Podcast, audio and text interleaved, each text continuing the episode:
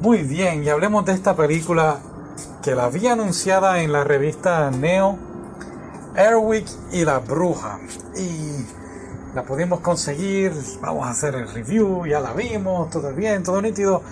Y honestamente, ah, hay como que mucho, creo que la palabra más fina sería odio hacia esta película eh, en internet. Y es porque es una película de estudio Ghibli, y, o Ghibli, no sé cómo quieran llamarlo. Y es en 3D, no es tu animación común y corriente, ¿no? De muñequitos en 2D, por decirlo así. Y, um, y creo que la gente está molesta por eso. Aparte de que la película, pues, la carátula, la, el mercadeo, ¿no? Eh, el anuncio de la película enseñan una cosa y la película termina siendo absolutamente todo lo contrario.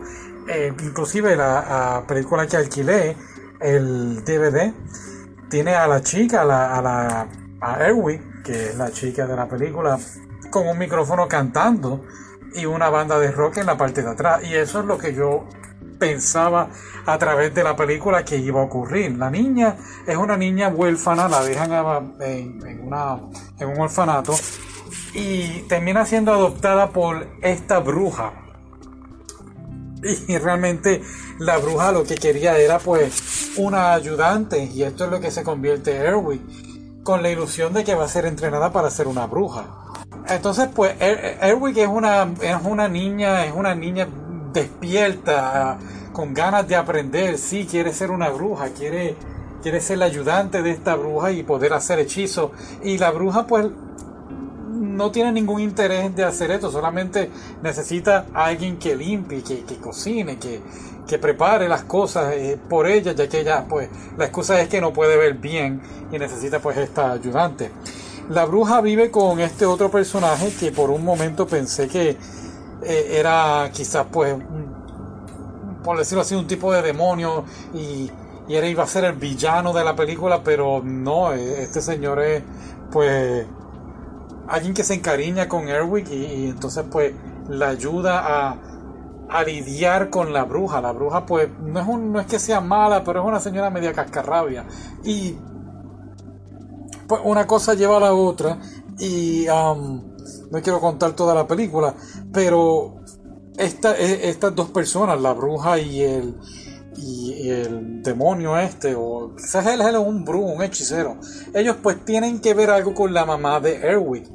Y pues lo mismo cuando estamos llegando casi al final de la película, que tú dices, oh, wow, entonces por eso es que entonces eh, eh, eh, hay una banda, la, niña tiene una canción, un, un, cassette que la mamá le había dejado este, al principio de la película. Y volvemos, llega un momento en que tú dices, ok, pues ahora se va a formar la banda y van a hacer un grupo y quizás así encuentra a su mamá. Y no, eh, y este es el problema que tuve con la película. La película no es mala, pero creo que para una audiencia para niños, no es una película de estas de estudio Ghibli que estás acostumbrado a ver con un significado y algo bien hermoso. Y no, es como, como si estuviese viendo un anime para niños. Y es entretenida, ¿no? no estoy diciendo que sea mala, lo que pasa es pues, que dejan muchas preguntas sin contestar y te quedas esperando un poquito más, sobre todo con su mamá. Eh, ¿Qué pasa al final? No sé si vayan a hacer otra película, no creo porque de verdad que eh, um, no tuvo mucha popularidad la película, pero creo que vale la pena verla así con, con, con tu hija o tu hijo, con niños, ¿no? Y pues nada, a mí me gustó, de verdad, no sé, quizás yo esté mal, Estoy mal en la sociedad de anime. Soy un otaku que le gustan las cosas que a los demás no les gustan. No sé qué pasa conmigo. Ok, hablamos después. Bye.